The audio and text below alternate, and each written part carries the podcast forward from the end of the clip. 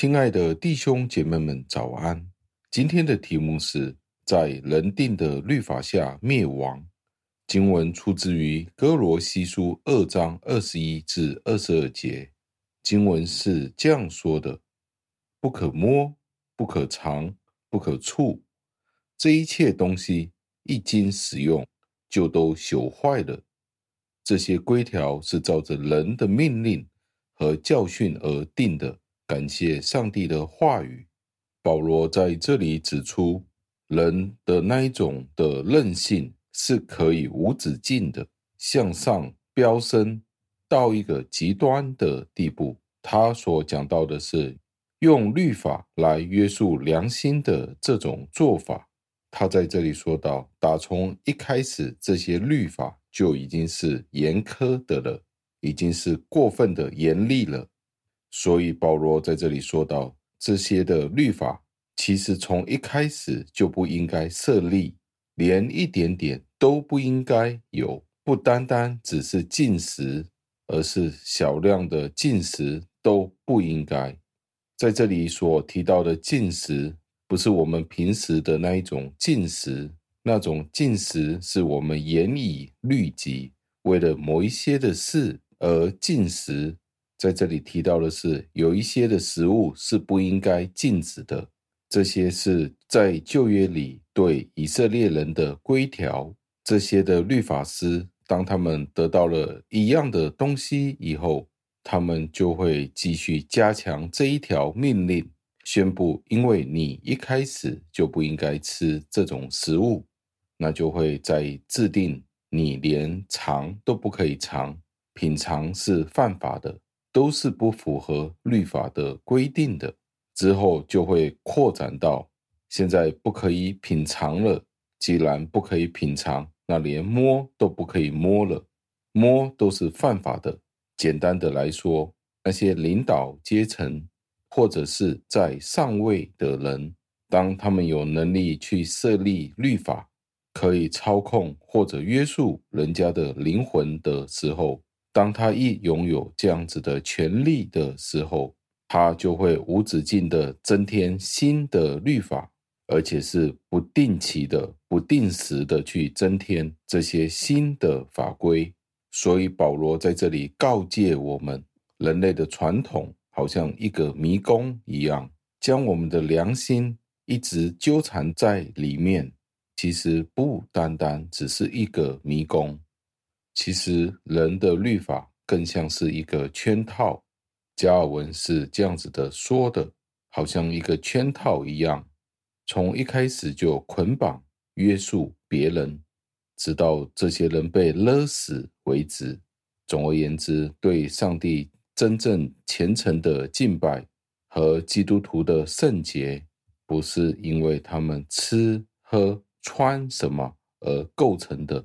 因为这些事都是短暂的，容易腐坏，容易腐败，容易被滥用，最终导致人灭亡。另外，保罗也都补充了，这些仪式是从人而来的，不是源自于上帝。上帝已经用了他的恩典，已经将人类所有的传统已经吞并了在里面。在上帝的恩典当中，所以保罗在这里说道：如果人继续加添这些律法的时候，其实是伤害了耶稣基督，使得他的死变为无效了。因为人的发明，人所想的这些东西、事情，不能够真正的约束我们的良心，到最后让我们默想。